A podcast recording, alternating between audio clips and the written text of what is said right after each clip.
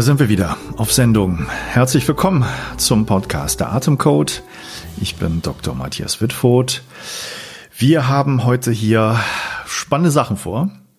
Doch bevor es losgeht, noch ein kleiner Nachtrag. Wenn du hier regelmäßiger Hörer bist, dann wirst du ja mitbekommen haben, dass der Wim Hof im Mitgliederbereich, dem Atemcode Club, bei mir zu Gast war.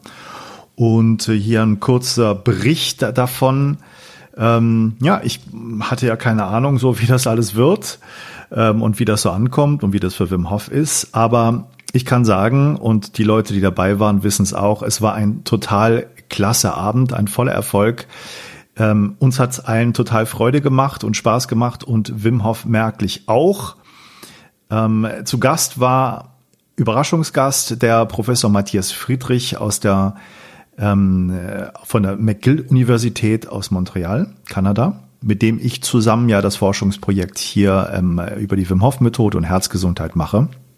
Und äh, ich glaube, es war eine ziemlich gute Idee, den da mit zuzuholen, weil das dann nicht so fokussiert auf Wim Hof war, das Gespräch, sondern wir uns so auch zu dritt unterhalten haben, ein bisschen ausgetauscht. Matthias Friedrich hat noch mal erzählt, wie er auch auf diese Idee der Atmung bei der Forschung kam. Und wenn du die Folge gehört hast, dann wirst du wissen, was gemeint ist. Ähm, und äh, ja, Wim Hof selber hat nachher noch viele, viele Fragen beantwortet der Leute, die dabei waren. Und das war wirklich total klasse. Hör mal rein. Erstmal vielen Dank für die Einladung und, äh, und auch Wim ist mir eine Freude, dass wir mal sprechen können. Ähm, und das ist in der Tat so, dass das Ganze für mich, das Atmen äh, oder das Interesse an der Atmung losgegangen ist ungefähr im Jahr 1999. Äh, da habe ich nämlich äh, im Rahmen meiner Forschung haben wir untersucht, was sich im Herzmuskel, wie sich de, der Sauerstoff verändert. Und da hatte ich dann die ziemlich naive Idee, wenn ich die Leute die Luft anhalten lasse, dann können die ja nicht atmen und dann müsste der Sauerstoff runtergehen und dann bei Patienten müsste es schneller gehen. Also habe ich das gemacht, habe ich die, die Luft anhalten lassen, gesunde Leute und Patienten mit Hochdruck und Diabetes und solche. Und dann, was ich gesehen habe, war was ganz anderes, was ich erwartet hatte. Bei Patienten ist gar nichts passiert, da war das gleiche vorher und nachher. Aber bei den Probanden, bei den gesunden Leuten war das noch viel überraschender, weil der Sauerstoffgehalt raufgegangen ist.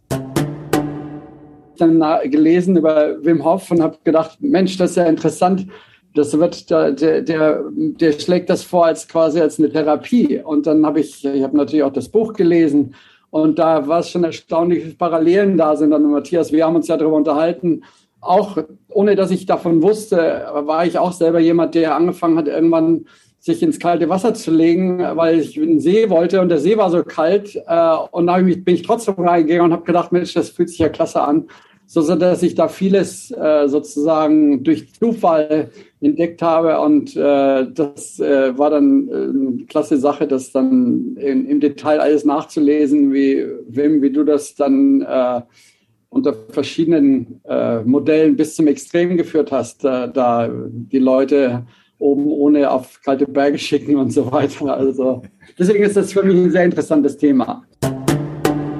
Ja, ja klasse. Ja, die Matthias, äh, great, great endeavors. Äh, sehr, äh, ein richtigen Wissenschaftler. Der hat seinen Geist, um zu untersuchen. Nicht nur im, äh, im Bücher, aber alles. Äh, die Probleme kann man nicht mit die Probleme, äh, mit, mit, die, mit die Wissenschaft äh, äh, äh, auflösen äh, weil äh, äh das Problem ist da. Und das äh, ist, weil die Bücher nicht genügend Wissenschaft haben. Und darum so, äh, haben wir äh, Leute nötig, Wissenschaftliche mit einem untersuchenden Geist, die daraus aus dem Buch hin wieder Neues ausprobieren. Und dann plötzlich, bumm, da sind Lösungen da. Und de, de, die neue Dimension durch nur bewusst zu atmen und die Manipulation von Atmen zu gebrauchen in kardiovaskulären äh, Dimension ist, ist enorm, ist, äh, äh ja. ist äh, äh, das neue Westen. Also, äh, Matthias, zuerst, ich habe die Atemhalungsübungen, die habe ich gelernt, durch die Kälte hineinzugehen. Bewusst. Weil was passiert, wenn man die Kälte hineingeht? Das macht man. Atmung ist fähig, um tiefere Physiologie äh, äh, aufzumachen. Der Nils ist ähm, auch Sport, also Sportpsychologe. Der hat mit mir hier im Podcast Buchbesprechung gemacht. Wir haben auch schon dein Buch besprochen, lieber Wim. Ah. Und er hat eine interessante Frage. Nils, schieß los. Ja, danke Matthias. Hallo Wim, cool, dass du da bist. Großartig. Ähm, meine Frage an dich wäre, wie sieht deine aktuelle Routine aus? Was machst du, was, was ist deine Morgenroutine? Mit Atmung, Kälte, gehst du jeden Tag in die Kälte, machst vorher deine Atemübung, hast du dein eigenes Protokoll? Wie machst du das morgens? Ja, ja, und ich habe hier Steine, große Steine, 30 Kilo, 29 und 61. Damit trainiere ich auch. Das ist auch alles Atmung, weil äh, die, wenn man sieht, ein, ein hier, das habe ich hier in die, in, in die Bäume. Äh, ich ziehe ein, ein Korde, eine, eine, eine eisernen Korde und da äh, ja. mit einer Katrolle und dann äh, gehen die Steine hinauf.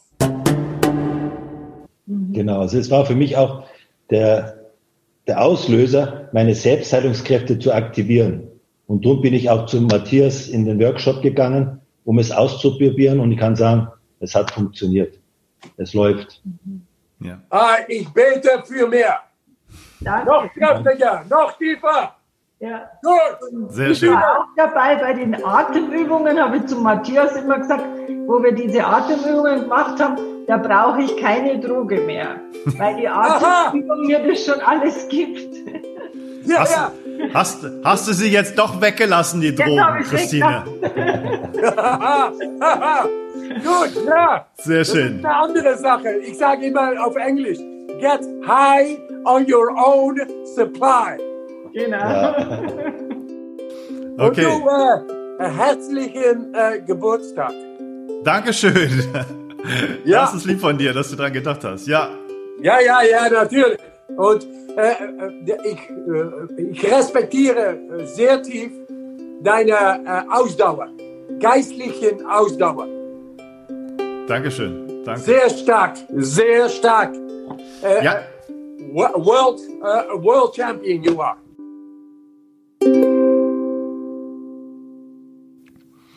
So, und worum geht's dann heute? Ähm, ich habe ein bisschen Zeit gelassen, weil ich unbedingt wollte, dass man diese Folge jetzt hier hört und rausbringt ähm, und ich die rausbringe.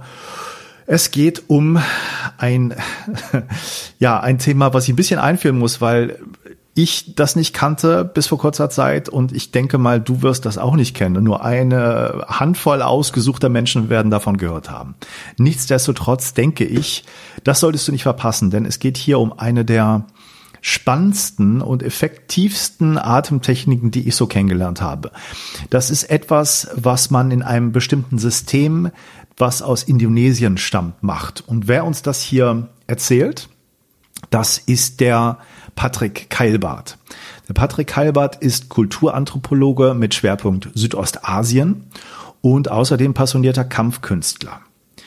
Ähm, mit der indonesischen Kampfkunst Pencak Silat hat er sich wissenschaftlich wie auch als Praktizierender intensiv auseinandergesetzt. Und seit 2006 studiert Patrick Merpati Das ist eine bestimmte Schule von Penchak Silat, wo es sehr typische Atemübungen gibt, die zur Kontrolle der sogenannten inneren Kraft angewandt werden. Und seit einigen Jahren bieten Patrick und seine Frau Christina äh, Merpatiputi Germany. Die Website ist noch in Arbeit, aber ich verlinke hier in den Show Notes ähm, den YouTube-Kanal, wo man so ein bisschen schauen kann und auch viele andere Links ähm, wo er jedem Interessierten die Möglichkeit bietet, ähm, in Deutschland authentisches Panchak Chilat und demzufolge Mert Patiputi und die Möglichkeiten der Selbstentwicklung kennenzulernen. Er bietet das regelmäßig an und äh, wenn du Lust hast, nach dieser Folge genauso geflasht bist wie ich, in, und ich werde gleich noch ein bisschen mehr erläutern, worum was es da geht, dann lade ich dich ein, in den Atemcode Club zu kommen. Also jetzt ist wirklich die, die beste Chance, nochmal was Spannendes zu erleben. Nicht nur Wim Hof, den du auch nochmal gucken kannst. Die ganze Session mit ihm ist ja aufgezeichnet worden und im Mitgliederbereich kannst du das dir nochmal anschauen und da viele, viele Informationen kriegen. Natürlich die ungekürzten Interviews, die bisher gelaufen sind. Aber jetzt ist die Chance, auch diese Atemtechnik aus Merpati Putti und diese ganze, das ganze System etwas kennenzulernen.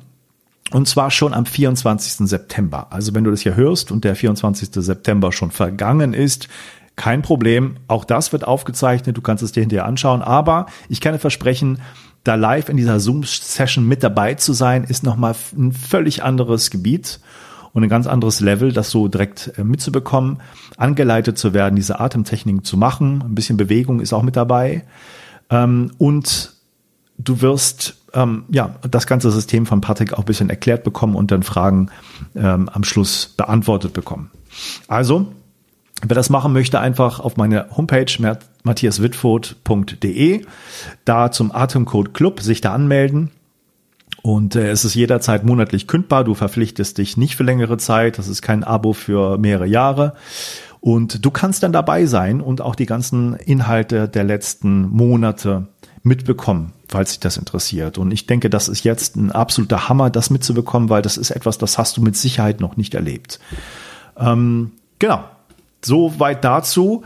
Ähm, Merpati ist ähm, eine spannende Geschichte aus Indonesien und der Patrick erklärt das ein bisschen. Der, der Rahmen des Interviews war folgender. Ich habe diese ganze Geschichte von einem Mitglied des Atemcode Clubs ähm, ja, empfohlen bekommen, der sich dafür interessiert hat. Er hat gesagt, so Matthias, ich bin dabei, interessiere mich dafür. Hast du auch mal Lust, das ähm, anzuschauen und da mitzumachen bei diesem Online-Training? Das habe ich gemacht und äh, vielen, vielen Dank und hier Shoutout an dem, an den Marcel, der mit bei dem Gespräch auch dabei war, es also ein Dreiergespräch. Aber ich habe das so geschnitten, dass wir quasi einen ähm, Dialog haben, ein Interview und die Passagen, wo Patrick davon sich erzählt, das rausnehmen. Soll ja hier sozusagen dann öffentlich sein. Das ist ein ungekürztes Interview diesmal. Du kriegst alles mit. Aber wie gesagt, die Atem-Session, die man da ähm, mit dazu bekommt, die gibt es dann nur für die Mitglieder des Atemcode Clubs. Ähm, Party Puti ist insofern sehr spannend, weil das ja, Jahrhunderte alte Techniken sind und auch das Militär in Indonesien angeblich diese Techniken auch schon ähm, ja, implementiert hat und nutzt. Es geht um verschiedene Bruchtechniken, Kampfkünste und es ist wirklich unglaublich. Ich werde auch einige Videos verlinken, ähm, was man da sehen kann, was die Leute zerbrechen können mit dieser Kraft. Und das alles in Anführungsstrichen nur mit der Kontrolle dieser Energie, Lebensenergie und das über die Atmung. Und ähm, ähm, es gibt noch ein paar Sachen, die man sozusagen bei dem Patrick dann trainiert. Das ist so ein kleiner Side-Effekt, würde ich sagen, und ein paar Fähigkeiten, die man dann da bekommt. Das eine ist die Fähigkeit, sozusagen ein, ein Psych-Wheel, wie es schön heißt, also ein Papier auf einem kleinen ähm, Schaschlik-Spieß oder, oder kleinen Holzstab was man dann mit Kraft der Gedanken zum Drehen bringt. Ja, also das würde man vielleicht eher als völlig abgefahren esoterisch bezeichnen. Und das zweite auch, nämlich, dass man ohne die Augen zu nutzen äh, Farbenkarten, Farbkarten identifizieren kann. Das trainiert man und ich war in der Gruppe dabei. Einigen gelingt es da schon. Ähm, ich werde auch da im Interview immer wieder erzählen und hier nochmal betonen, ich habe nicht das Gefühl, man wird da irgendwie verarscht, sondern das ist etwas, was die Leute da wirklich trainieren. Und man kann das im Internet auch in einigen Videos sehen, was da so passiert. Natürlich kann man die Haltung haben, äh, YouTube-Videos, was soll man da glauben? Das kann ja alles manipuliert sein. Ja, kann sein. Ähm, ich lade dich aber dazu ein, mal diese Atemtechnik zu probieren. Und ich hatte schon beim allerersten Mal ganz spannende ähm, Erlebnisse, Körpersensationen, ähm, Energiewahrnehmung in den Händen, was ich so vorher noch nicht kannte. Ähm, ich kann noch nicht Farb sehen ohne Augen. Ich kann noch keine äh, Sachen psychokinetisch bewegen. Ähm, aber es gibt da wirklich sehr interessante Sachen, die mir zum Beispiel oder mir zumindest ähm, den Hinweis geben, da mal genau hinzuschauen und mir das erklären zu lassen, das zu probieren. Und der Patrick erklärt das sehr gut, auch die abgefahrenen Sachen, die er da in Indonesien erlebt hat. Und äh, ich bin gespannt, was du dazu sagst. Merpati Puti ähm, bedeutet übersetzt weiße Taube, also ein Symbol für Frieden und Gerechtigkeit äh, in der Menschheit und äh, ist eine, ein, auch ein System, was eingebettet ist, wie gesagt, in Penchak Silat.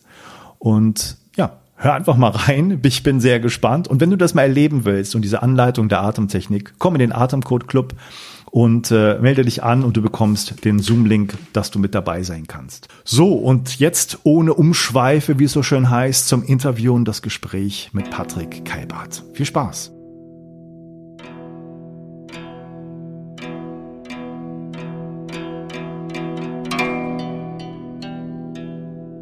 Also, so wie ich es verstanden habe, ist das ganze System ja, ich habe so ein bisschen die Videos gesehen auf deiner Homepage und du, du warst ja da in, in Südostasien sozusagen, hast dann Ausbildung gemacht und, und äh, Prüfung und so weiter. So habe ich so hab ich jedenfalls verstanden, so kam es an. Mhm. Ähm, in verschiedenen Bereichen. Also das ist ja irgendwie, scheint mir das so auch was wir gemacht haben äh, über Zoom, sehr ähnlich zu dem, was ich so von Tumo auch kenne, also vom, von Tibet. Ähnlich, also überhaupt nicht vergleichbar, aber so ähnliche Prinzipien dabei. Mhm. Bewegung mit Atem anhalten ähm, ist, glaube ich, so ein Grundprinzip von vielen Sachen. Und mhm. was ich noch mal verstehen will, äh, ist das Ganze eigentlich eher eine Philosophie? Ist es eine Kampfkunst und dann ist das nur ein kleiner Teil von dem, was wir jetzt bei Zoom machen? Oder was sind so die Zutaten eigentlich von dem Ganzen? Mhm. Ja, also ich hatte mich tatsächlich eben mit mir selbst ein bisschen schon drüber ausgetauscht, wie du sagst. Ich war in Indonesien eben ähm, und äh, habe dort Pencak Silat und insbesondere eben Patiputri gelernt. Und das ist eben eine spezielle Pencak Silat Schule. Also Pencak mhm. Silat ist ja so der Überbegriff für alle möglichen indonesischen Kampfkunstsysteme, Stile und Schulen. Und ähm, ja, Patiputri MP ist eine davon und ist eine der größten in Indonesien. Und die schreiben sich schon auf die Fahnen auch, dass sie eben insbesondere diesen Aspekt von Inner Power ähm, mhm. auch mit, oder Getaran und Inner Power eben so mit ähm, als äh, wichtigstes Charakteristikum haben. Also es gibt eben in Indonesien ganz viele unterschiedliche Schulen. Manche sind eher ausgerichtet auf sportlichen Wettkampf und manche auf, äh, naja, die, die Kunst, Selbstverteidigung und, und Kampfkunst. Ähm, äh, und die, die Bandbreite ist riesengroß und MP oder Mepati Putti zeichnet sich eben dadurch aus, dass es neben den ganzen Grundbereichen, die es gibt, also natürlich machen die auch eben ähm, so Selbstverteidigung und Formen und, und das Ganze ist auch eine Kampfkunst. Aber äh, wie gesagt, so das Wichtigste, mit das Wichtigste und Entscheidendste, was diese Schule eben auch so ausmacht, ist ähm, Tanaga Dalam und Getaran. Und das ist eben innere Kraft, inner Power und ähm, Getaran kann man übersetzen mit Schwingung. Und die, in, die Amerikaner sagen Vibra Vision dazu. Also das sind mhm. im Prinzip diese, ja, diese Geschichten, die über Atemübungen und, und die Techniken, die damit zusammenhängen, dann ähm, ja, genutzt werden oder Wege, um die innere Kraft zu nutzen, auf unterschiedliche Arten und Weisen. Und die bekanntesten sind eben diese Bruchtests und, und Sehen ohne die Augen zu nutzen. Aber das ist auch wieder nur ein Teil davon eigentlich. Also es geht darum, die innere Kraft zu kontrollieren über die Atmung und diese Bewegungen, die du auch schon oder die wir in, in Zoom gemacht haben und dann äh, die innere Kraft, die man nutzt und kontrolliert, eben auf verschiedene Weise zum Ausdruck zu bringen. So, das ist die Grundidee. Und deswegen fasziniert mich und uns Patipute eben so MP, also unter ja. den ganzen anderen Dingen, die es so gibt, die man schon gemacht ja. hat, vielleicht, ja. Und du hast sozusagen auch eine große Vorgeschichte von, von verschiedenen anderen Kampfkünsten oder und bist dann irgendwie auf das gekommen oder wie ist das gewesen? Ja, genau. Also ich meine, im Vergleich zu anderen bin ich grundsätzlich, würde ich sagen, eher spät zur Kampfkunst gekommen. Also ich war da schon Anfang 20 und habe mhm. das dann für mich entdeckt ähm, über einen Lehrer eben, der mich da eingeführt hat und so ganzheitlich eingeführt hat. Und das war eine relativ intensive Zeit, wo ich dann eben so in unterschiedliche Kampfkunst und Kampfsportbereiche reingeschnuppert habe, Erfahrungen gemacht habe und, und einiges kennengelernt habe. Und ähm, ja, das war so Anfang der 2000er eben. Und ähm, 2006 bin ich dann zum ersten Mal nach Indonesien so im Rahmen des Studiums und habe dann Penchak Silat kennengelernt. Also vorher habe ich Thai-Boxen gemacht ähm, oder Kickboxen und ähm, Kung Fu und Tai Chi auch, also verschiedene Sachen. Aber dann bin ich eben auf Penchak Silat gestoßen und im speziellen MP und das ist eigentlich, wie ich Marcel auch schon erzählt hatte, das, wo ich letztendlich jetzt eigentlich sozusagen drauf hängen geblieben bin. Also das ist das, was ähm, ja, was ich im Moment so ja. mache. Ja, ähm, wenn man jetzt also ich, ich habe Kampfkunst mal vor, vor vielen, vielen Jahren gemacht, also im jugendlichen Alter ein bisschen ausprobiert, Taekwondo, Karate, Aikido, sowas irgendwie mhm. probiert.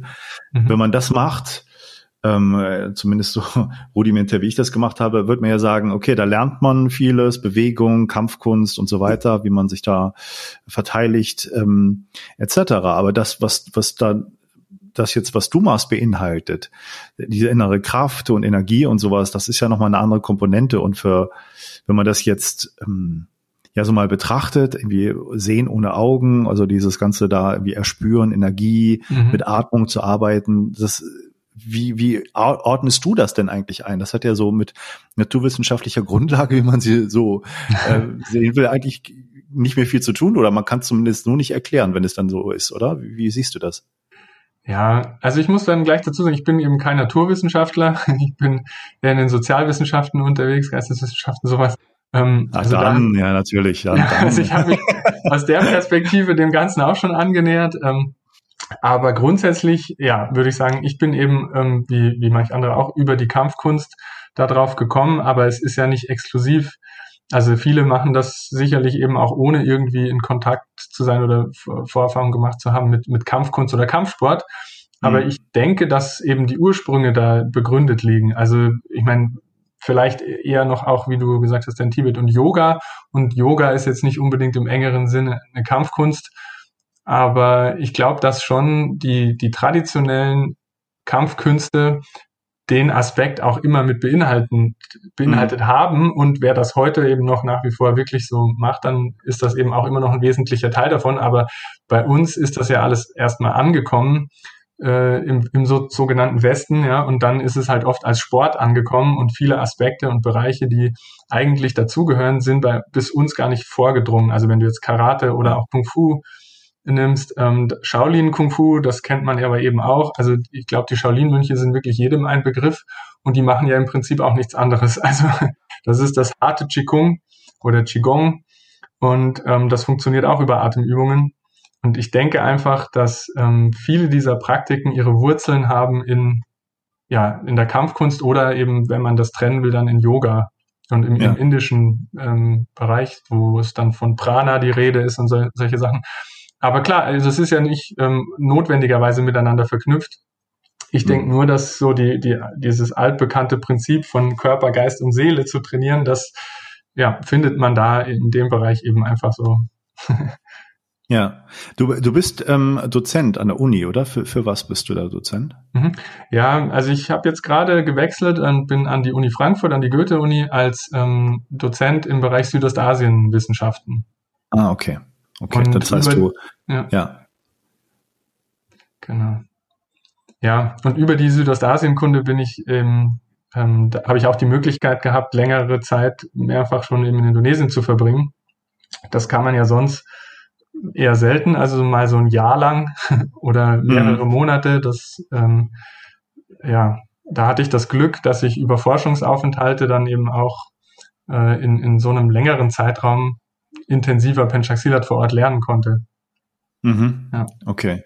Und hast da sozusagen von den äh, Leuten, die das da einer traditionell verankert haben, irgendwie gelernt und, und hast da so die Geheimnisse erfahren, wie man, wie man das anwendet und wie man das trainiert. Ja, genau. Also ich finde es ähm, interessant, dass du eben auch sagst, die Geheimnisse. Also äh, von, aus unserer Perspektive, genau, sind das eben so die Geheimnisse, die nicht unbedingt mit rübergekommen sind mit etablierten Kampfkünsten und Kampfsportarten, aber ja. das ist was, was ich auch immer wieder in den Zoom-Gesprächen so mit den anderen austausche. Ähm, in Indonesien ist es halt einfach wirklich so gang und gäbe. Es ist wie bei uns Fußball. Also es, es ist tatsächlich mhm. so fest in der Kultur auch verankert. Also wenn man dort von Inner Power oder Tenagadalam spricht, dann weiß jeder, was gemeint ist. Und, und hier ist es, wie gesagt, in der sogenannten westlichen Welt ist es einfach ähm, was Neues und, und was Exotisches oder jetzt eben durch so, ich würde sagen, Wim Hof hat da eben auch viel geleistet, so wird, hm. etabliert sich langsam und, und ja, kommt auch irgendwie bei uns so langsam an. ja, ja, das ist, äh, man hat ja auch den Eindruck, Merpati wäre ähm, vielleicht mal, wenn ich das richtig gesehen habe oder gehört habe, so vor 20 Jahren so ein bisschen übergeschwappt in den USA. Da gibt es immer noch wenig Studios, glaube ich, mhm. die das irgendwie trainieren. Und das ist noch im Gegensatz, wie du schon angesprochen hast, so Kung Fu oder Karate oder Judo äh, überhaupt noch nicht auf dem Bildschirm so richtig, was das ist, oder? Mhm. Nee, genau. Also es ist ganz interessant, ähm, wenn man Leute fragt, was Penchaxilat ist, dann haben die meisten auch keine Ahnung. Also es ist einfach im Vergleich zu den anderen Kampfkünsten und Kampfsportarten noch relativ wenig bekannt. Also die, die, die indonesische Kampfkunst als Ganzes, so Penchaxilat kennt kaum jemand und, und wie gesagt, MP ist ja nur eine Schule und die ist eher noch ähm, schon weiter verbreitet und bekannter durch die Amerikaner, also durch den Mike und Nate Zelesnik, die das ähm, rübergebracht haben nach Utah und die das relativ groß aufgezogen haben.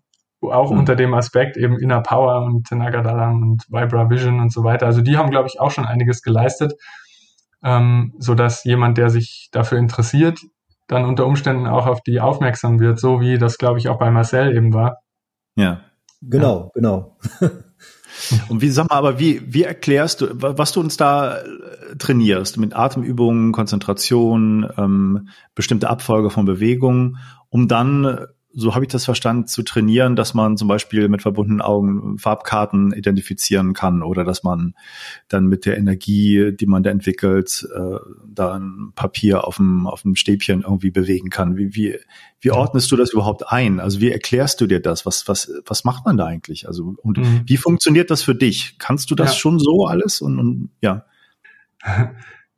Das ist insofern, glaube ich, ganz spannend, weil ich bin zwar kein Naturwissenschaftler, aber ja dennoch Wissenschaftler. Und ähm, mhm. ich würde behaupten, da schlagen dann irgendwie zwei Herzen in meiner Brust, weil ich bin kein fanatischer Esoteriker, also oder ich, ich versuche mich auch davon abzugrenzen. Also es gibt auch viele Dinge, wenn ich es vorsichtig formuliere, die halt Unfug sind ähm, mhm. und und wo Charlatanerie und, und ich weiß nicht was ähm, betrieben wird. Und ich glaube, es ist es ist keine ähm, Sache für mich, wo ich einfach blind irgendwas glaube und vertraue, sondern ich versuche das schon auch zu analysieren und gerade die angesprochenen ähm, Amerikaner, Mike und Nate Lesnick, die haben auch schon viel versucht, das Ganze wissenschaftlich zu untermauern und, und mit ähm, wissenschaftlichen Prinzipien zu untersuchen und zu belegen.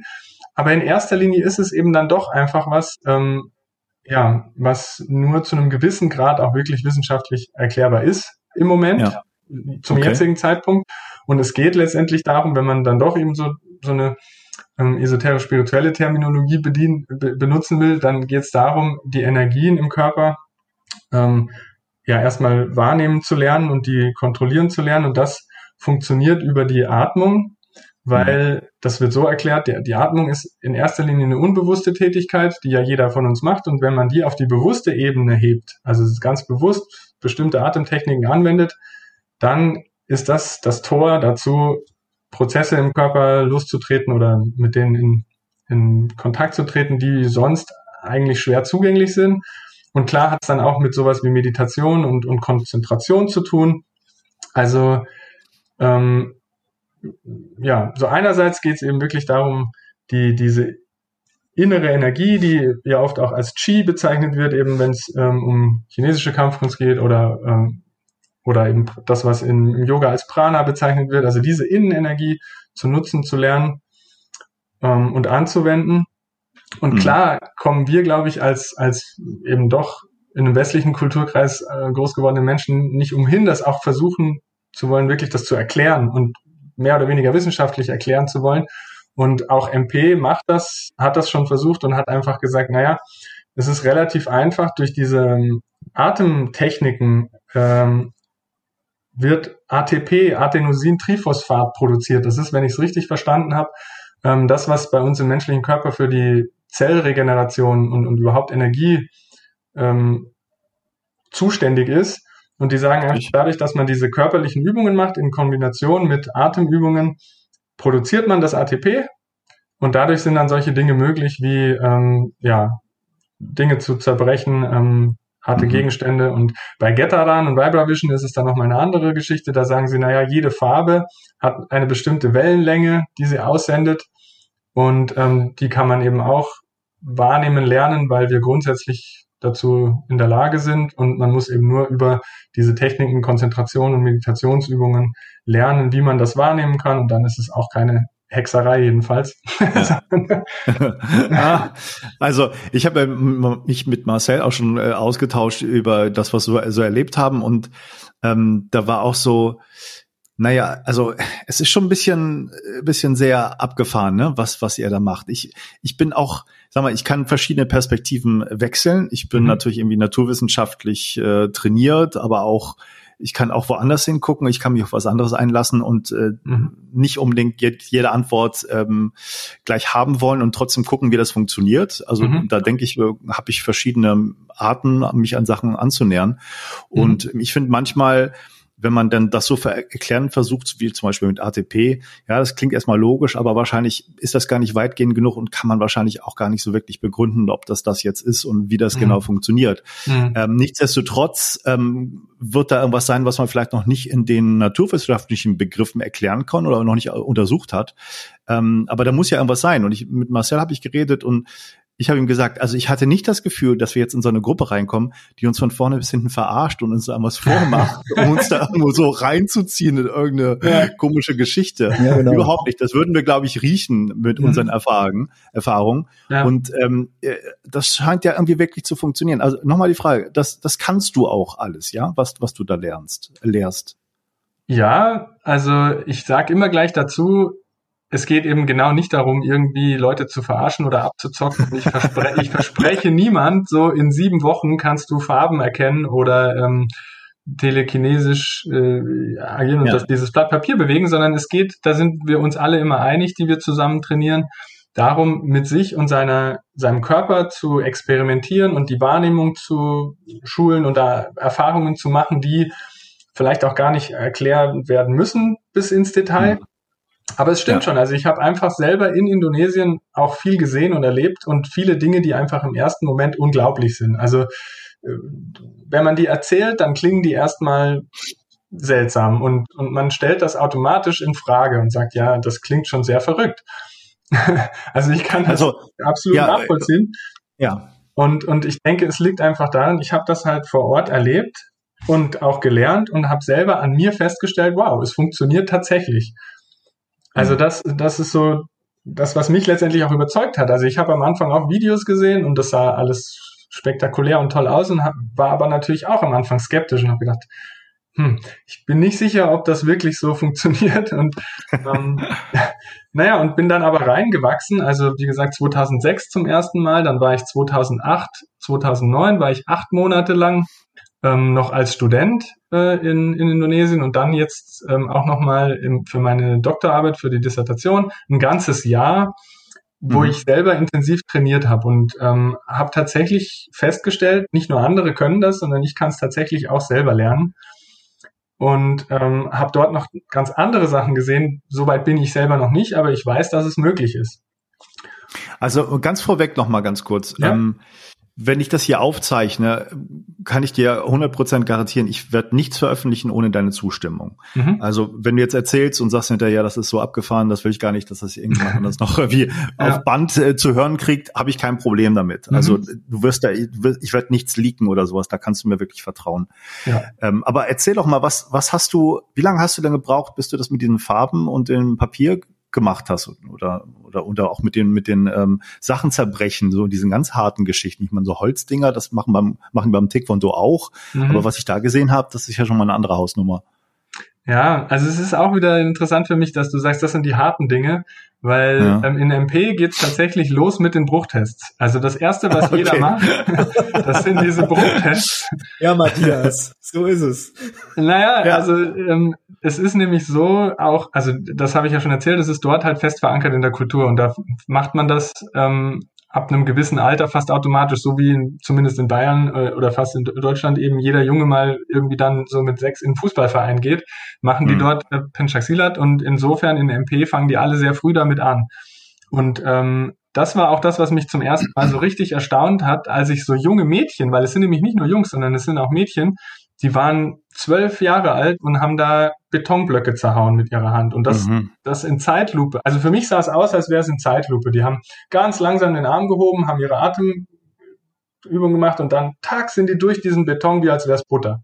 Das ja. war so eine der ersten Sachen, die ich gesehen habe selber und die mich dann wirklich überrascht haben und wo ich gedacht habe, okay, da ist wohl was dran. Und das war dann auch eine der ersten Sachen, die ich selber gemacht habe. Und ähm, ich hole ein bisschen weiter aus, weil das war tatsächlich eben auch eine besondere Situation. Ich kam 2008 an in Bandung und hatte dann erstmal ziemlich direkt Dengue-Fieber und war mhm. eine Woche lang im Krankenhaus und mir ging es so schlecht wie nie in meinem Leben vorher. ja. Und, und das, da musste ich mich erstmal wieder erholen. Also ich habe da einige Kilo abgenommen und mir ging es hundsmiserabel und dann kam ich raus aus dem Krankenhaus und hatte mich einigermaßen wieder erholt und habe gedacht, was soll's, ich bin dafür hier, ich will jetzt auch Penchaxilat lernen und bin dann ins Training eingestiegen und das hat mir gut getan. Also das ist ja eben so ein ganzheitliches System, man, man läuft und man bewegt sich körperlich und man macht Krafttraining und, und Techniken und so weiter. Und nach einem Monat sollte ich dann auch meinen ersten Bruchtest machen. Und dann haben die mich eben auch ähm, auf so einen Platz gestellt und haben gesagt, hier, du hast hier einen Betonblock, so, ähm, den sollte ich mit einem vertikalen Handkantenschlag zerbrechen und dann hatten sie zwei, drei kleinere nebeneinander und die sollte ich mit so einem horizontalen Handkantenschlag durchbrechen. und ich dachte mir so, hm, das geht mir eigentlich ein bisschen zu schnell. und, und war mir unsicher. Vor allem dachte ich mir, was passiert? Jetzt bin ich gerade aus dem Krankenhaus und jetzt, wenn es blöd läuft, breche ich mir die Hand und dann habe ich den Salat. Also ich war alles andere als sicher und habe meinen Mut zusammengenommen und habe meine Atemübungen gemacht, habe mich auf meine Hand konzentriert, habe versucht, die Energie da reinzuleiten und tack, habe auch eben diese, dieses Ding durchgebrochen und war selber überrascht. Aber ja. es hat funktioniert. Und da, von dem Moment an war ich halt wirklich so mittendrin und, und es gab kein Halten mehr sozusagen. Mhm. Und es ging dann weiter so. Also da, diese Bruchtests steigern sich. Ähm, es, es wird immer mehr und anspruchsvoller, bis hin zu so gusseisernen Geschichten, ähm, die ihr vielleicht im Video gesehen habt. Also es mhm. ist tatsächlich anspruchsvoll. Aber was mich immer auch gereizt hat von Anfang an, das war eben tatsächlich e-, eher dieses weniger brach, brachial anmutende, sondern ich fand das faszinierend, dass die Farben sehen konnten oder eben gezeigt haben, es ist möglich zu sehen und Dinge wahrzunehmen wie Farben und, und Objekte und, und sogar Schrift, ja, mit verbundenen Augen. Und ähm, ja, das andere, was auch noch ein wichtiger Punkt ist, ist Heilung. Also ich habe hab eben auch festgestellt, dass das Ganze ähm, nicht nur so wie Sport halt allgemein gesund ist, sondern dass es unglaublich ist, wie, was man, wie man sich selbst ja im weitesten Sinne heilen kann und auch andere. Also das ist auch was, was ich festgestellt habe und was ich faszinierend fand. Mhm. Ähm, noch faszinierender als irgendwelche Bruchtests. Und das mit dem Blatt Papier, das ist eben sowas, das ist eigentlich ähm, gar nichts, was so direkt in Indonesien unterrichtet wird, sondern äh, da gibt's andere Techniken und andere Übungen. Und ich habe das einfach übernommen, weil ich irgendwann auch drauf gestoßen bin. Es gibt dieses sogenannte Psy-Wheel, das ja nichts anderes ist als ein gefaltetes Blatt Papier auf einem Schaschlikspieß oder, oder Zahnstocher. Und ähm, da wird dann eben die Energie genutzt, um dieses Papier zu bewegen. Und in Indonesien machen die das mit anderen Sachen. Ähm, da gibt's eben dieses Psywheel eigentlich nicht. Da werden dann Blätter genommen und andere mhm. Dinge, ja. Also es, es geht aber darum, mit der Innenenergie, mit der sogenannten Inner Power oder inneren Kraft Dinge zu bewegen. Mhm. Und, und das ist, ein, ist letztendlich das, was wir jetzt eben im Training, im, in unserem Zoom Online-Training machen. Also wir machen unsere Atemübungen und ähm, ja, und, und ein kleines Aufwärmprogramm, aber das war's. Und im, im Prinzip ist das, was du gesehen hast, dann auch das, was ich jetzt versuche hier in, in dem beschränkten Rahmen umzusetzen. Das ist einerseits eben das Wahrnehmen von Farben, hm. von den Farbkarten oder Kugeln und das andere ist das Psywheel, wo man versucht mit der mit seiner Innenenergie dieses Blatt Papier zum Drehen zu bringen. Und das hm. sind ja wirklich nur so Ausschnitte und und zwei einfache Übungen aus einem Spektrum, das riesengroß ist. Also mhm. ja, genau. Vielleicht mache ich da mal erstmal noch meinen Punkt. Ja, ja. okay. Also das ist was, was verändert sich in einem, wenn man das dann kann? Also was, welchen Unterschied merkt man auf einmal, wenn das funktioniert? Was, was passiert da? Hm. Ja, das ist eine faszinierende Sache, weil ähm, es, es gibt eigentlich nicht so einen Moment, wo, wo der Schalter umgelegt wird und dann kann man das alles plötzlich, sondern es ist eben ein Prozess. Und ähm, wir haben uns viel drüber schon unterhalten, auch in den Zoom-Trainings. Immer danach haben wir so eine kleine Feedback-Runde, so von ein paar Minuten, nur wo wir uns austauschen. Es ist tatsächlich so, dass das äh, vielleicht der Wesenskern darin liegt, dass man ähm, einen Zustand entspannter Konzentration erreicht. Also das ist was, was wirklich faszinierend ist, weil auch wenn jemand sich mit Meditation auseinandersetzt, das ist ja auch ein weites Feld und weiter Begriff. Meditation kann alles Mögliche bedeuten. Aber mhm. hier in dem Fall heißt es, dass man versucht, den Gedankenapparat, das, was wir gewohnt sind, immer mit uns, mit unseren Gedanken beschäftigt zu sein und das, was man als inneren Dialog bezeichnen kann, dass man ständig im Prinzip in Gedanken ja mit sich selber redet, dass man das abstellt und sich einfach wirklich entspannt und in dieser ganzheitlichen Entspannung, das ist eine Entspannung, die ist körperlich und eben auch geistig-seelisch. Also man versucht wirklich, sich zu entspannen und dann aber gleichzeitig konzentriert zu sein, weil sonst bewegt sich das Blatt Papier nicht oder sonst kann ich keine Metall gusseisernen Metalle durchbrechen oder eben Farben mhm. wahrnehmen.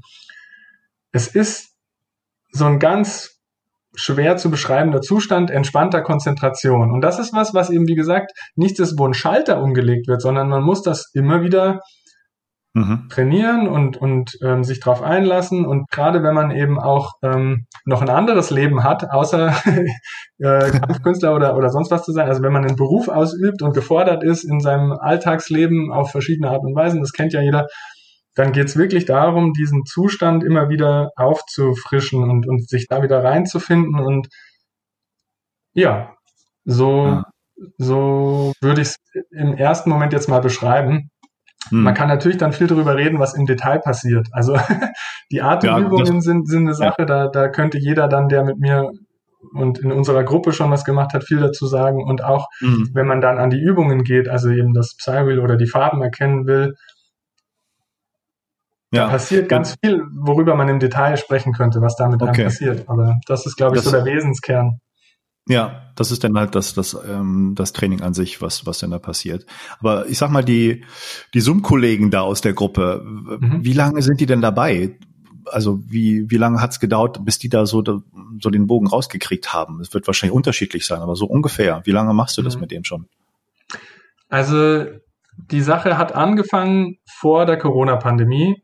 Und mhm. zwei von den Jungs, ähm, die äh, aus der Ecke, der eine ist aus der Nürnberger Ecke und der andere aus der Münchner Gegend, die waren dann auch zwei, dreimal für so ein Workshop-Wochenende in Passau bei uns. Und wir haben dann einen ganzen Tag lang in der Natur draußen ähm, eben trainiert, unsere Übungen gemacht und ähm, das war natürlich sehr intensiv. Also die hatten einen Einstieg, der ein bisschen was anderes ist, als wenn man einfach über Zoom anfängt. Ja, mhm. das ist klar. Also die, der Thomas und der ähm, Olli, das sind die beiden, die sind jetzt schon am längsten dabei. Das ist ungefähr jetzt zwei Jahre her mhm.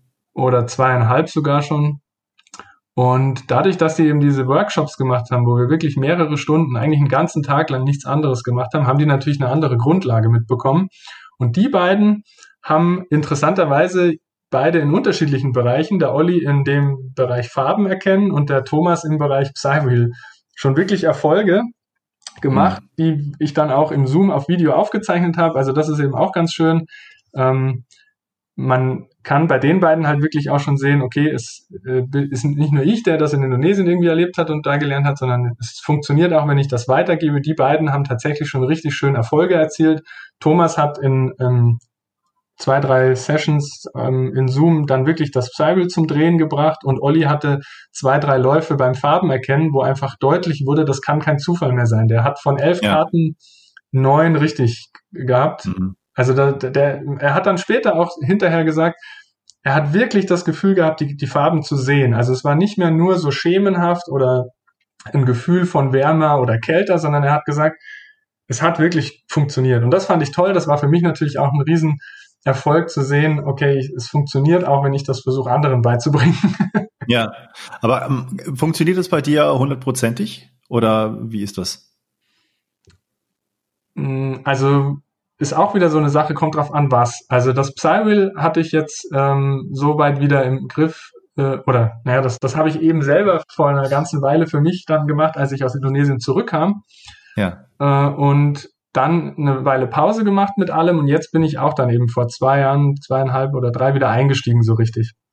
Und ähm, mit dem Cywheel war, bin ich mittlerweile wieder soweit. Ich meine, jetzt ist der Umzug gewesen und ich habe auch wieder Pause gemacht. Jetzt müsste ich, würde ich lügen, wenn ich sage, ich könnte mich jetzt hinsetzen und garantieren, dass es klappt.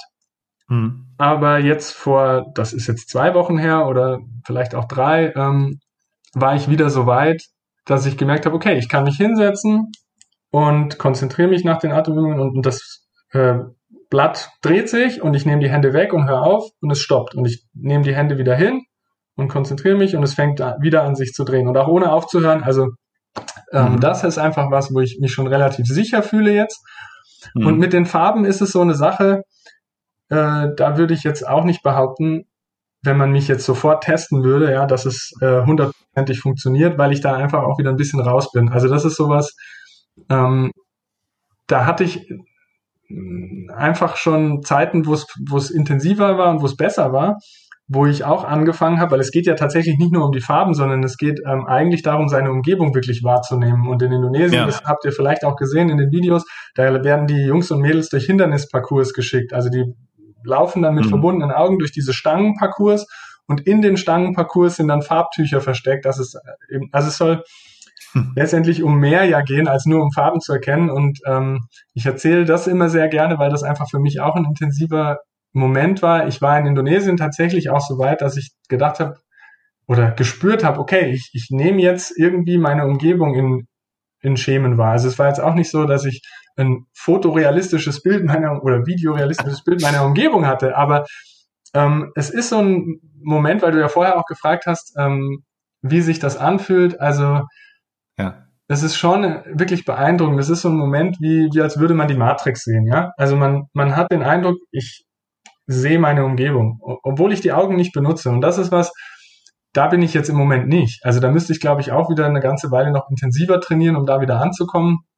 Hm. Das ist das, was ich vorhin gemeint habe. Also es ist nicht so, dass man einen Schalter umlegt und dann funktioniert und dann kann man fünf Jahre nichts machen und dann äh, auf Knopfdruck funktioniert das immer so, sondern es ist tatsächlich, merke ich es eben selber auch, weil ich beruflich ziemlich eingespannt bin im Moment, je mehr ja. der Kopf arbeiten muss und man eben in seinen Gedanken ist, ist es schwierig, da rauszukommen und sich auf das Fühlen und die Energieebene einzulassen. Also ja.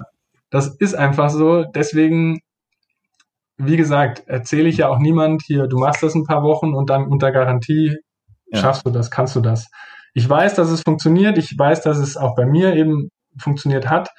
Jetzt gerade im Moment würde ich nicht behaupten wollen, wenn man mich testen würde, dass es eine hundertprozentige Erfolgschance hat. Mhm. Eine, eine Anekdote noch dazu, weil ich die selber auch interessant fand, die ähm, Jungs in den USA, äh, Mike und Nate Zelesnik, über die wir ja schon gesprochen haben, mhm. die haben sich beworben für den ähm, Randy, wie heißt der jetzt wieder? Ach. James Randy. James Randy, Randy Preis. Die, also da ging es doch darum, dass der eine ähm, Million Dollar. Sache. Ganz ne? genau, ganz genau. Ja. Ich kenne den Knilch im Übrigen. Ja. Das, ich habe nichts anderes erwartet. Das hat, der hatte auch mit Uri Geller, glaube ich, viel zu tun gehabt. Ja, ja, äh, ja, ja, ja, ja, ja, ja, Entblößen ja. oder ja, genau, ja. Und okay, der hat auch der diese, wie ihr gerade gesagt habt, der hat auch diese eine Million ausgeschrieben und gesagt, wenn ihm jemand das beweisen kann, ja. dann kriegt er eine Million. Und dann haben sich die beiden Jungs aus den USA, Mike und Nate Selesnik, haben dann ähm, aus Indonesien Meister von MP oder Fortgeschrittene, ähm, die Führungsspitze halt in die USA eingeflogen. Und mhm. die sollten dann Vibravision demonstrieren. Mhm. Und dann ja, gibt's halt eine große Kontroverse, man kann das auch nachlesen, ähm, die, die haben das online gestellt, also lange Rede, kurzer Sinn, der Randy hat das nicht anerkannt und hat gesagt, das hat nicht funktioniert. Mhm. Und insofern sind die quasi gescheitert. Und ich habe das natürlich mit großem Interesse verfolgt. Ähm, es ist, ja, ging dann hin und her. Die haben gesagt, die Testbedingungen waren nicht so gut und ähm, die, die Masken, sonst irgendwas. Also es ist ähm, mhm. kontrovers hin und her gegangen. Aber was ich damit sagen will, ist eben, also wenn man einen Beweis möchte, ähm, dann ist das immer schwierig. Ich glaube, es ist zu einem mhm. gewissen Grad tatsächlich einfach so, entweder man kann das mit sich vereinbaren und sich darauf einlassen und das glauben, oder eben nicht. Und ich denke, dass jemand wie dieser James Randy, den wird man nicht bekehren können. Also mhm. dem könnte man wahrscheinlich sonst was zeigen. Und ich weiß eben nicht, wie da, was jetzt näher an der Wahrheit ist, ob der es einfach nicht glauben wollte oder ob die wirklich gescheitert sind. aber mhm. selbst da hat eben das mit dem Beweis so nicht funktioniert. Und insofern okay. bin ich auch immer vorsichtig, wenn jemand sagt, er will von mir einen Beweis, dann sage ich, hm, vielleicht ist das dann doch mhm. nicht ganz das Richtige für dich, weil es geht nicht darum, das zu beweisen. Wenn dann überhaupt, kann man sich selber was beweisen. Und das sind wunderschöne Momente. Das ist das, warum ich das letztendlich auch mache, glaube ich. Also einerseits, weil ich so ein bisschen die innere Verpflichtung habe, dass, dass ich das gern, also im positivsten Sinne Verpflichtung habe, dass ich das gern weitergeben möchte. Aber andererseits sind es eben so Momente, wo ich an anderen sehe, dass sie merken, es funktioniert. Und das ist eben bei Olli und Thomas hatte ich diese wunderbaren Momente, wo ich erleben durfte, okay, es funktioniert und die freuen sich. Mhm. Und, und das ist schön. Also ich glaube, es ist tatsächlich eben sowas, wenn man selber einen inneren Drang oder ein Bedürfnis oder einen Zug dahin hat, dann kann man diese Erfahrung machen für sich. Aber wenn man das mit so einem Anspruch macht, man möchte das irgendwie der Welt zeigen und das beweisen, dann weiß ich nicht, ob das das Richtige ist. Ja. Du hast aber auch, du hast auch gesagt, im Grunde braucht es auch mal Training. Also jetzt fünf Jahre Pause einfach so aus dem äh, leeren Raum heraus, das funktioniert nicht. Mhm. Und diese Präparation von diesen Atemtechniken ist auch immer wichtig vorher. Also auch einfach so funktioniert es nicht so gut. Nein, also ich glaube nicht, dass irgendjemand behaupten würde, ähm, das funktioniert immer von jetzt auf gleich ohne irgendeine Vorbereitung. Ich meine, es ist okay. Ähm, auch da ist es so, ich habe die Leute nie persönlich kennengelernt. Es gibt ein Beispiel, das immer gern rangezogen wird, ähm, auch wieder aus den USA, Mike und Nate, also die ähm, haben Leute, die sind von Geburt an blind und die haben einen auch dabei, der hat durch einen, ähm, durch einen Unfall sein Augenlicht verloren, wenn ich das richtig weiß. Und ähm, ja, also der ist, glaube ich, sehr intensiv eingestiegen. Das ist so einer, den hattest du Marcel, glaube ich, auch schon gesehen. Das ist der mit diesem ja. Irokesenschnitt. Genau, der Trucker. Ja, und wenn man den sieht, dann denkt man, ja, das, der kann das von jetzt auf gleich auf Knopfdruck, egal Tag oder Nacht, egal ob er mhm. was gegessen hat oder nicht, ob er Atemübungen macht oder nicht. Ich will das gar nicht ausschließen, dass das geht. Also mhm. ich glaube schon, dass man dahin kommen kann. Zu, auch in Indonesien habe ich das erlebt. Da macht die, die älteren, in Anführungsstrichen Meister und Großmeister so, die machen kaum große Vorbereitungen, sondern die stellen sich hin und machen das einfach. Aber da steht halt auch ein Leben lang Training dahinter. Also es ist, glaube ich, schon so, dass es ein langer Weg ist, zu sagen, ich brauche überhaupt keine Vorbereitung mehr und kann dann ja. von jetzt auf gleich irgendwie, äh, ohne die Augen zu nutzen, Farben erkennen und meine Umgebung okay. sehen oder irgendwelche ja. Bruchtests machen. Also das, das sind so Sachen, ja. wie ich ja schon angedeutet habe, es geht ja darum, dass meine, meines Wissens und meiner Erfahrung nach und meiner Einschätzung nach geht es um diesen Zustand, ähm, den wie ich beschrieben habe, entspannter Konzentration. Und wenn man mhm. den auf Knopfdruck erreichen kann für sich, dann glaube ich, ist alles möglich. Aber das ist halt meiner Erfahrung nach nicht ganz so einfach. Also ja. Aber interessant. das, was man da erzeugt, diese mhm. Energie oder was auch immer, mhm. dann äh, in welche Richtung man das umlenkt, ähm, ob das jetzt für, für Bruchtests ist oder Heilung, das ist dann dasselbe Prinzip. Oder wie ist das zu verstehen? Ja, grundsätzlich ist es dasselbe Prinzip, genau.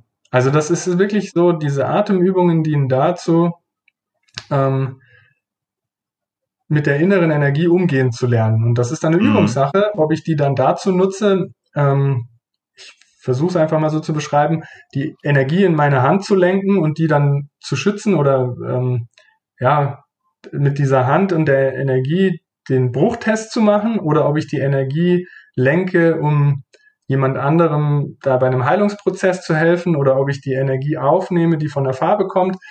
Die, die Basis ist immer dieselbe. Man macht die Atemübungen mhm. und versucht damit arbeiten zu lernen, umgehen zu lernen. Und dann ist es natürlich schon ein Unterschied, ob ich was zerbreche, ob ich eine Farbe aufnehme oder ob ich was heile. Aber der Ansatz ist immer derselbe. Also man lernt über die Atemübungen damit umzugehen. Und in, im Endeffekt ist es wie bei allem wahrscheinlich, es ist eine Übungssache. Also wir sind als ja. Menschen grundsätzlich in der Lage dazu, aber man muss, braucht natürlich jemand, der einem zeigt, wie es funktioniert und dann muss man es üben. Und dann kann man Talent haben und dann geht es vielleicht schneller, aber ich glaube, es ist tatsächlich so, man muss das trainieren und üben und, und damit arbeiten, sonst ist das, was, mhm. wo gerade wir in unserem Kulturkreis eben nicht von klein auf gewohnt sind, damit umzugehen. Das ist eben auch so ein bisschen der Unterschied, würde ich sagen, zwischen mhm. Deutschland und Indonesien. Oder uns als Deutschen und Indonesien. Ja, Patrick, da war was, was ich jetzt noch interessant fand, ähm, gerade was die indonesische Tradition betrifft. Ich habe da bei einige Videos gesehen, die waren aber nicht jetzt so, ähm, ja, so, man konnte das nicht so richtig sehen, dass das Militär das ja auch, auch nutzt und, und das auch, äh, ja, also dass eine Tradition beim Militär ist, dass sie mit mhm. verbundenen Augen schießen oder dass sie versuchen, da andere Dinge zu machen, dass das jetzt nicht einfach äh, so mal äh, nebenbei ist, sondern dass das eine hohe Tradition beim indonesischen mhm. Militär wohl hat. Richtig ja. konnte man nicht viel finden. Weißt du da mehr drüber? Ja, ja, das ist absolut richtig. Also ähm, ein schönes Beispiel, das jetzt noch gar nicht so lange her ist, fand ich, da gab es in Indonesien in einer bestimmten Region einen großen Erdrutsch und, und da sind Gebäude eingestürzt und es wurden Leute verschüttet. Und dann wurde das Militär, also diese Spezialeinheit gerufen, Kopassus heißen die, die eben auch mit Patiputi trainieren tatsächlich. Und dann haben die geholfen, die Opfer zu finden. Und die haben auch gesagt, naja, das läuft über Energie und Energiewahrnehmung. Also die haben die Menschen gefunden, weil sie sie gespürt haben. Und das ist eben auch wieder so ein Bereich, der über Farben erkennen und Sachen zerbrechen deutlich rausgeht. Also das ist tatsächlich, finde ich, ein, ein interessanter Punkt. Das kam dann nämlich auch dort in den Nachrichten landesweit. Also im Fernsehen war das zu sehen, dass Kopassus angerückt ist und die haben dann die Opfer gefunden. Und das ist eine wunderschöne Geschichte, finde ich, weil es eben zeigt, das ist mhm. tatsächlich in die, dieser Gesellschaft so fest verankert und hat auch ja, geht über, weiß ich nicht, Hobby und Esoterik oder was auch immer, geht das halt weit hinaus. Und das Militär, naja, da sieht man eben doch wieder, dass es halt eine Kampfkunst ist und die Tradition, die Historie geht, das geht zurück auf Kriegskunst. Da hat das Ganze seinen Ursprung. Das ist ja auch beim Shaolin Kung Fu so und bei anderen Kampfkünsten wie in Japan und den Samurai. Also es ist, es, die Ursprünge liegen in der Kriegskunst, deswegen liegt auch diese Verbindung zum Militär nahe, sage ich mal. Mhm. Obwohl ich selbst kein Fan davon bin, ja, also klar, Militär kann man immer kritisch sehen und auch die Rolle des Militärs in Indonesien ist historisch gesehen kritisch zu betrachten, aber mhm. nichtsdestotrotz, dieses schöne Beispiel zeigt, finde ich gut, dass es eben auch Anwendung findet so im Alltag und ähm, ja. Ja.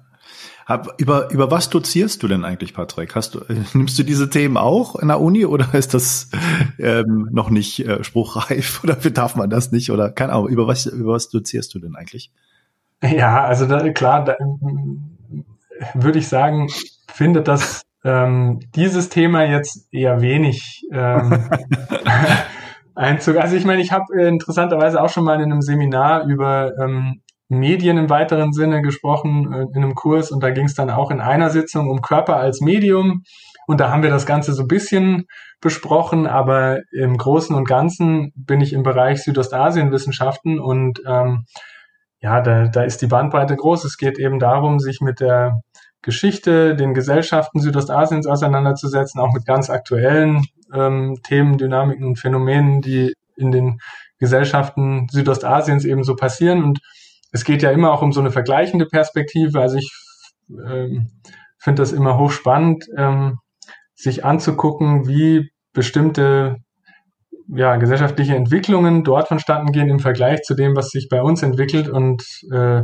naja, also lange Rede, mhm. kurzer Sinn, das ist eben auch so was, also die, diese Themen wie Penchaxilat und Inner Power, das äh, ist da noch nicht so wirklich groß mhm. Teil meiner Lehrveranstaltungen. Ja, ja, verstehe ich. Patrick, was würdest du Marcel und mir denn eigentlich raten? Also wie, wie, wie könnten wir das weiter lernen? Einfach freitags dabei sein oder was, was sind so Wege, um da möglichst schnell weit zu kommen und da wirklich intensiv zu trainieren? Welche Wege gibt's da? Ja, also wir haben jetzt über so viele interessante Dinge geredet und mir, ich habe noch einiges im Kopf, ähm, was ich mhm. Gerne auch noch loswerden würde oder besprechen würde, weil es einfach Ach, schön ja. ist, auch sich auszutauschen. Aber jetzt auf deine Frage, ja. es ist so, das habe ich auch den anderen gesagt, ähm, wenn man Erfolge erzielen will dabei, dann ist es eigentlich ausreichend, zweimal pro Woche zu trainieren, weil mhm. einmal die Woche ist zu wenig, dann ist der Abstand zu groß. Im, im Lauf einer Woche kann der Körper, das Körpergedächtnis sich und, und überhaupt man selber das einfach nicht so verinnerlichen. Also ich glaube, es ist wirklich sicher zu sagen, zweimal die Woche muss es schon sein. Besser ist dreimal die Woche. Weil ja. dann entwickelt man eine Routine oder dann kann man das hinbekommen, in diesen Zustand, in den gewünschten Zustand einfach zu kommen. Anders ist das schwierig. Und ansonsten ist aber auch nicht mehr notwendig. Also ich denke, wenn man ähm, zwei bis dreimal pro Woche die Übungen machen kann, dann ist es auch sehr wahrscheinlich aus der Erfahrung heraus, die ich jetzt gemacht habe mit der Gruppe, dass man dann Erfolge erzielt. Und mit Erfolge erzielen meine ich ja auch nicht unbedingt, dass man dann diesen Moment hat, dass man plötzlich die Farben sieht, sondern Erfolge bedeutet für mich, und das sage ich den anderen auch immer, dass man spürt, da passiert was. Man arbeitet mit seiner Wahrnehmung und mit seiner Körpererfahrung. Das ist das, worum es letztendlich geht. Ich frage immer, wie hat sich's angefühlt? Ich frage nicht, wie viel Richtige hattest du bei den Fahrkarten oder sowas? Oder hat sich das Blatt Papier bewegt? Sondern wie hat sich's angefühlt? Hattest du trotz verbundener Augen die, den Eindruck, da hat sich was getan, du hast was wahrgenommen? Und wenn ja, wie? Also das ist eben das, äh, es gibt da kein, ich würde da keine Garantie geben, niemandem, sondern ich mhm. würde sagen, wer das macht, wer Lust hat darauf, mit sich und seiner Innenenergie zu arbeiten, der hat die Möglichkeit, das zu tun und dann muss jeder selber wissen, weil, wie Marcel ja beschrieben hat, es ist durchaus auch anstrengend, ob's, ob man, ob das wirklich was ist für einen. Also ich ja. muss eben sagen, es gibt viele spektakulärere und lustigere und andersartig attraktivere Kampf, Sportarten und Kampfkunstarten, aber wenn man eben auch unabhängig davon einfach an, daran interessiert ist, weil sich das faszinierend anhört, ja, Dinge sehen, ohne die Augen zu benutzen und Energien wahrzunehmen, dann glaube ich, ist es schon, kann man mit Fug und Recht behaupten, dass MP eine gute Möglichkeit ist. Also ich sage auch nicht, dass die anderen, nicht, äh, die, die Marcel, du jetzt erwähnt hast, dass die nicht auch mhm. gut sind und dass die nicht auch ähm, das erfüllen, aber ich denke auch eben, wie Marcel das beschrieben hat, dass MP einfach ein äh, gutes ähm, Gesamtpaket ist. Also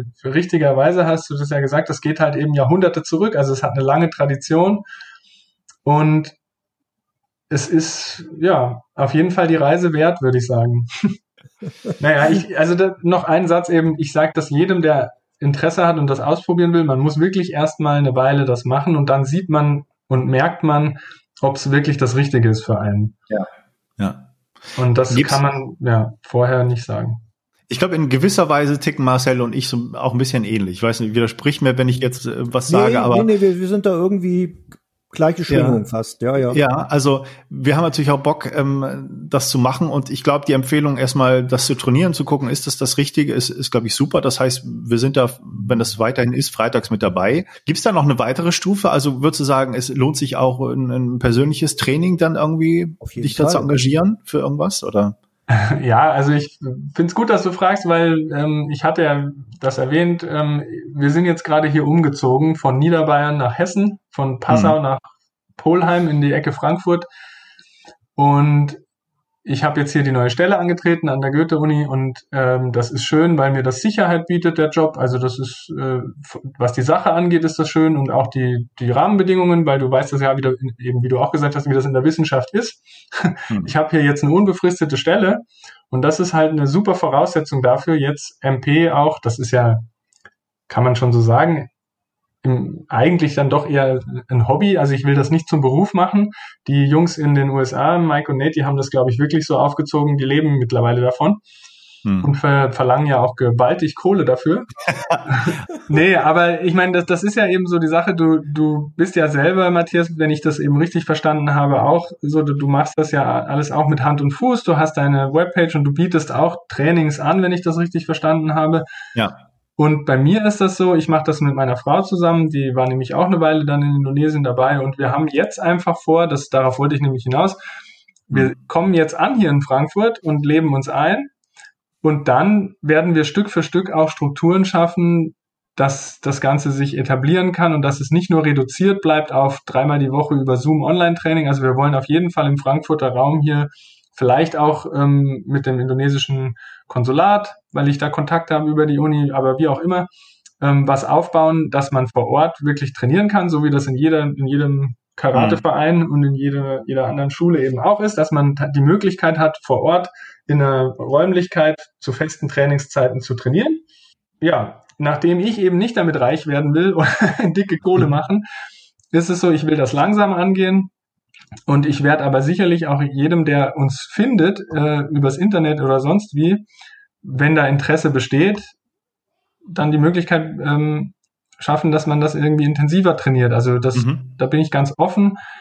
Äh, ich habe mich bisher eben einfach immer schon gefreut, jetzt wenn Leute wie du, Marcel, uns entdeckt haben übers Internet. Also äh, mhm. die dann eben auch uns irgendwie kontaktiert haben. Wir hatten auch schon den Fall, dass einer aus Berlin uns angeschrieben hat und schien auch erst total begeistert zu sein, hatte auch schon alles Mögliche gemacht mit Shaolin, Kung Fu und weiß ich nicht was. Und dann hat er zweimal mitgemacht und gemerkt, das ist einfach nicht das Richtige für ihn, dann ist das auch in Ordnung. Mhm. Aber ja. wenn jetzt jemand sagt, hey, das ist toll, ich will das machen und wohne in, was weiß ich, wie Guido in, in Bremen oder so, dann man findet Mittel und Wege, glaube ich. Äh, und ich bin immer bereit, darüber nachzudenken, wie man das dann auch intensiver machen kann. Und was auf jeden Fall auch auf dem Plan ist, das will ich auch noch loswerden, sobald die Corona-Situation das wieder zulässt, die Pandemie einigermaßen überstanden ist, werde ich auf mhm. jeden Fall dann auch wieder so ein Workshop-Wochenende machen, so wie mit mhm. den Jungs, wie mit Olli und ähm, äh, Thomas. Und das wird dann erstmal beim ersten Mal hier im Frankfurter Raum stattfinden, aber dann wer weiß, wo das nächste dann stattfindet. Also ich habe schon auch eben Lust, das Ganze weiterzuführen und jetzt richtig mit Hand und Fuß auch ähm, aufzubauen. Und es ja, ist schon auch so, eine, so ein Wunsch und Traum von mir, das Ganze ein bisschen größer werden zu lassen, weil ich fühle mich, wie ich schon erwähnt habe, ja auch so, naja, im besten Sinne verpflichtet, den, den Leuten, die, die mir das beigebracht haben in Indonesien. Ja, die haben auch immer gesagt, so, pff, Geld ist nicht die Sache. Also man kann nicht als Westler irgendwie da hinkommen und denen viel Geld auf den Tisch legen und dann bringen die einem mhm. das bei. So funktioniert es eben nicht. Und genauso ja. ist jetzt auch mein Anspruch, egal wie viel Geld man mir auf den Tisch legen würde, ich will das nicht verkaufen. Mir geht es darum, dass die Leute ein ernstes, aufrichtiges Interesse dran haben und sagen, hey, ich habe Lust, das zu machen, ich will das gern lernen und dann findet man Wege. Ja, das klingt gut. Das ja. klingt gut. Ja. Ähm, ich äh, würde super gerne noch ein bisschen zu, zum ein paar andere Stories von dir hören, die du noch loswerden wolltest. so von den ganz abgefahrenen Sachen, die du da so mitbekommen hast. Wie, ja. Hast du da noch Lust, ein bisschen drüber zu reden? Naja, klar, gerne. Also du hast ja gesagt, man kann ja dann noch mal drüber sprechen, was dann davon auch äh, nach außen dringt. ja, ja, natürlich. Also das erste, was mir eingefallen ist, was ich unbedingt noch ähm, ansprechen wollte, weil du ja auch Wim Hof Instructor bist. Ja. Und ich habe wenig Ahnung von Wim Hof, aber das, was ich weiß, ist, dass er ja auch damit sozusagen populär geworden ist, weil er als Iceman bekannt ist, also mhm. weil er diese Eisbäder gemacht hat. Genau. Und da musste ich, musste ich schmunzeln, weil in Indonesien gibt es wirklich eine jahrhundertelange Tradition, die heißt Kunkum.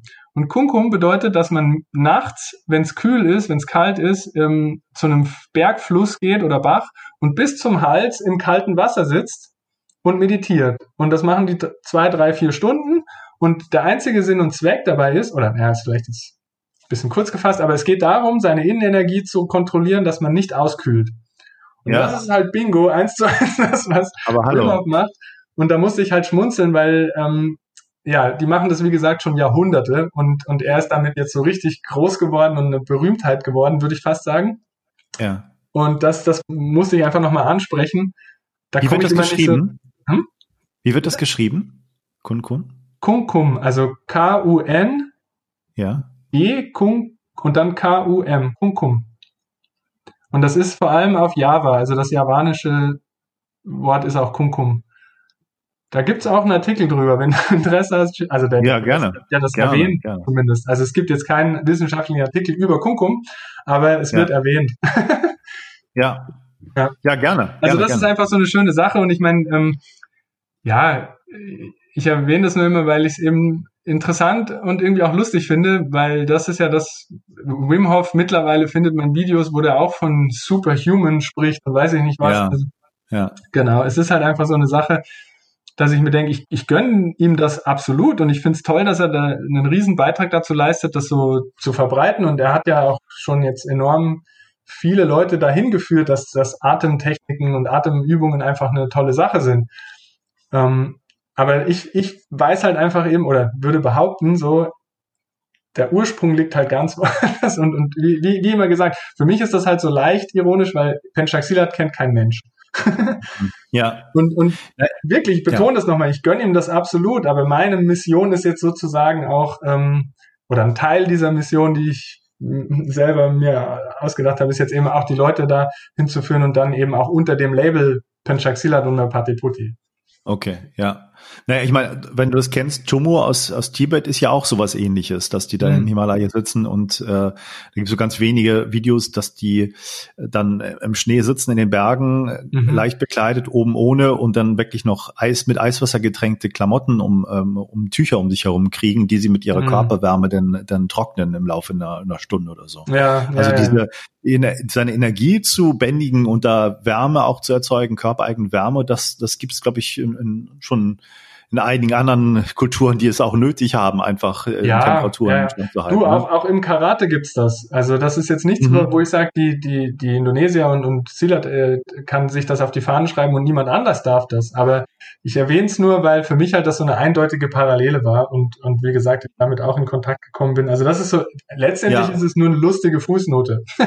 ja, nee, ich bin auch gar nicht empfindlich, was Wim Hof angeht oder sowas. Der hat ja auch was übernommen, der hat ja auch vielleicht selber was entdeckt, was auch schon da ist und das nochmal in andere ja. äh, Packungen reingetan. Also das ist vollkommen klar. Aber ich finde spannend, dass du das erwähnst, dass es das da auch gibt, diese, mhm. diese Art. Aber hey, und ist auch wirklich völlig legitim, dass er das macht. Und ich finde es super, wie er es macht. Er macht das ja ganz, das Ganze ja auch ein bisschen wie mit Humor.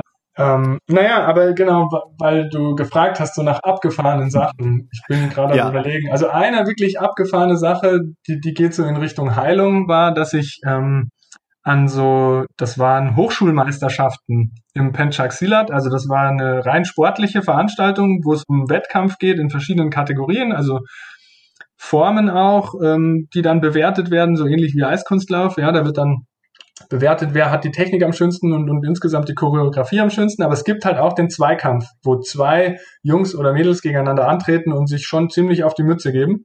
Mhm. Und da hat einer von den Jungs äh, aus MP, wo ich trainiert habe, hat ähm, sich den Mittelhandknochen gebrochen. Also der, mhm. der hat irgendwie so blöd geschlagen, dass ihm der Mittelhandknochen gebrochen ist. Und wir waren dann im Krankenhaus und es ist gerönt worden und ich habe gesehen, der Mittelhandknochen war durch und zwar wie so ein Strohhalm. So. Ja.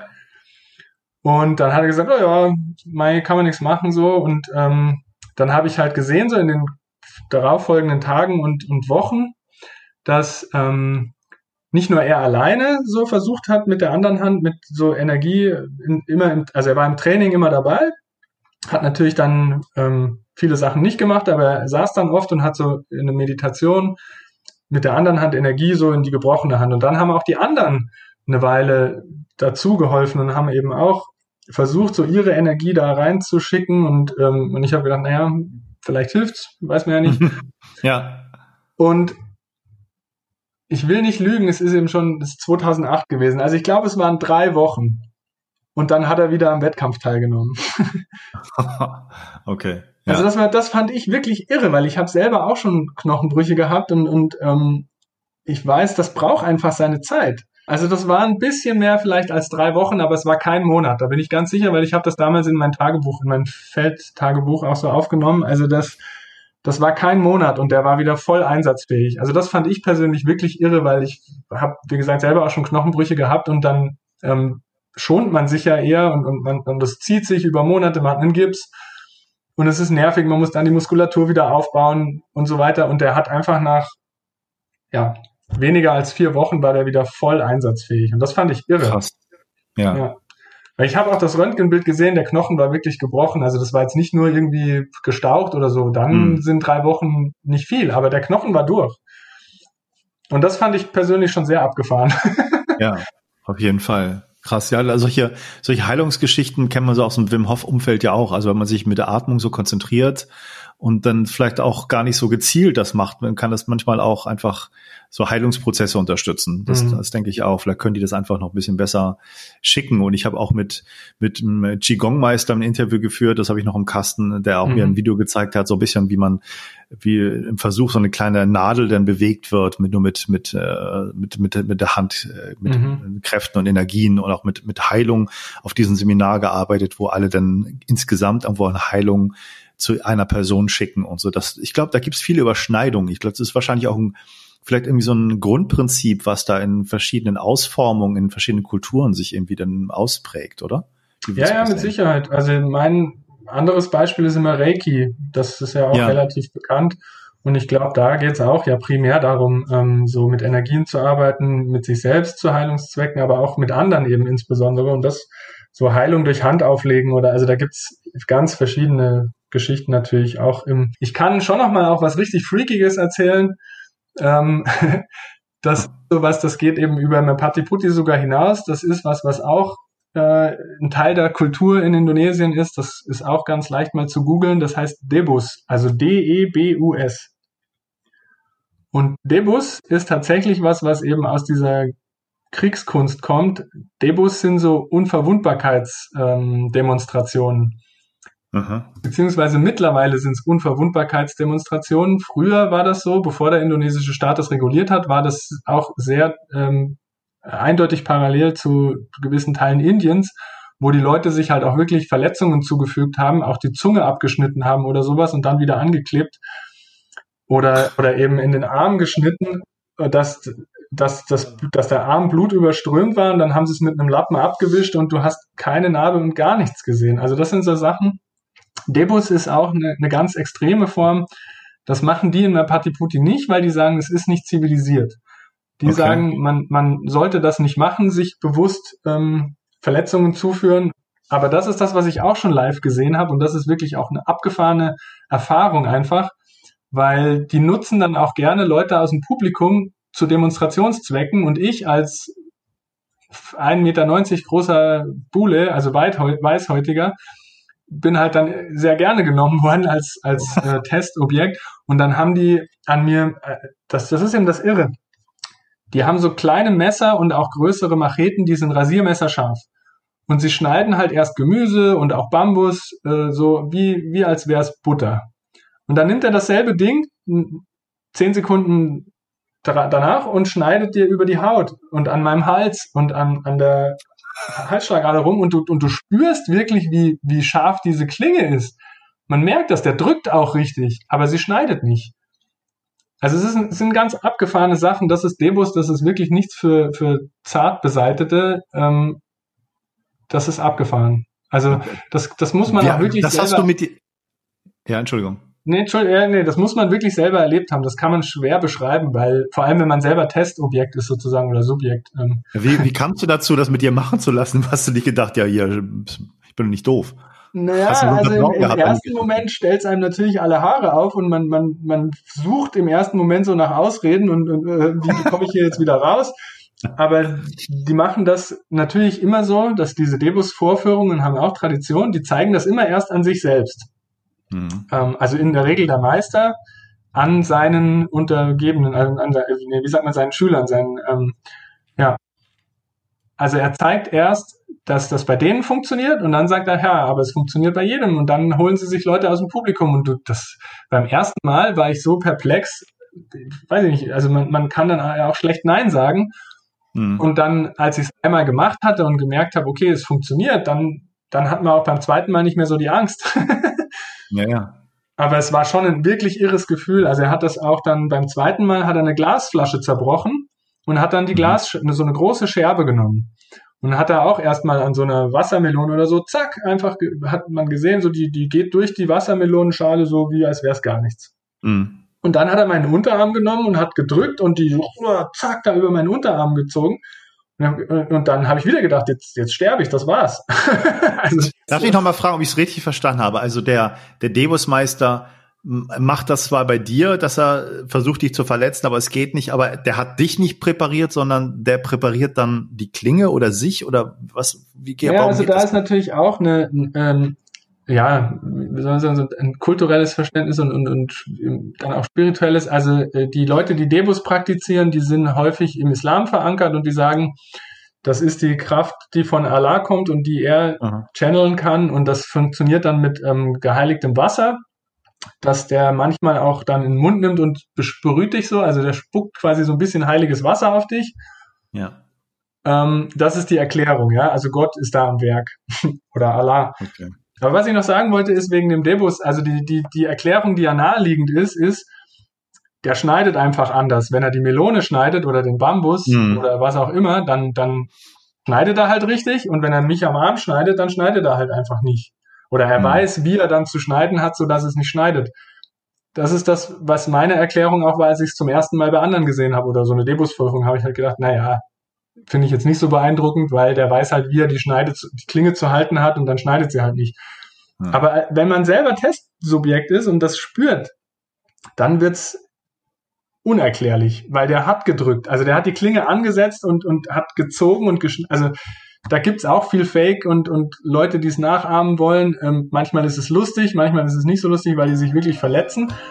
Aber der Punkt ist, er hat, er hat wirklich diese Klinge und dann beim zweiten Mal diese Glasscherbe angesetzt und ich habe den Druck gespürt und ich hatte danach auch so einen Abdruck. Also, mhm. ähm, weiß nicht, wie man das erklären soll. Also ich bin mir sicher, er hat nicht einfach nur anders geschnitten oder sowas. Das wäre ja eine ja. relativ banale und einfache Erklärung dafür. Also das war es nicht. Ich bin auch nicht so weit, dass ich es erklären kann, ähm, aber ich habe es erlebt und deswegen erzähle ich es jetzt auch euch, weil das wirklich ja. eine abgefahrene Sache ist. Also das, wenn man es nicht selber erlebt hat, ist es schwer, das zu vermitteln, würde ich sagen.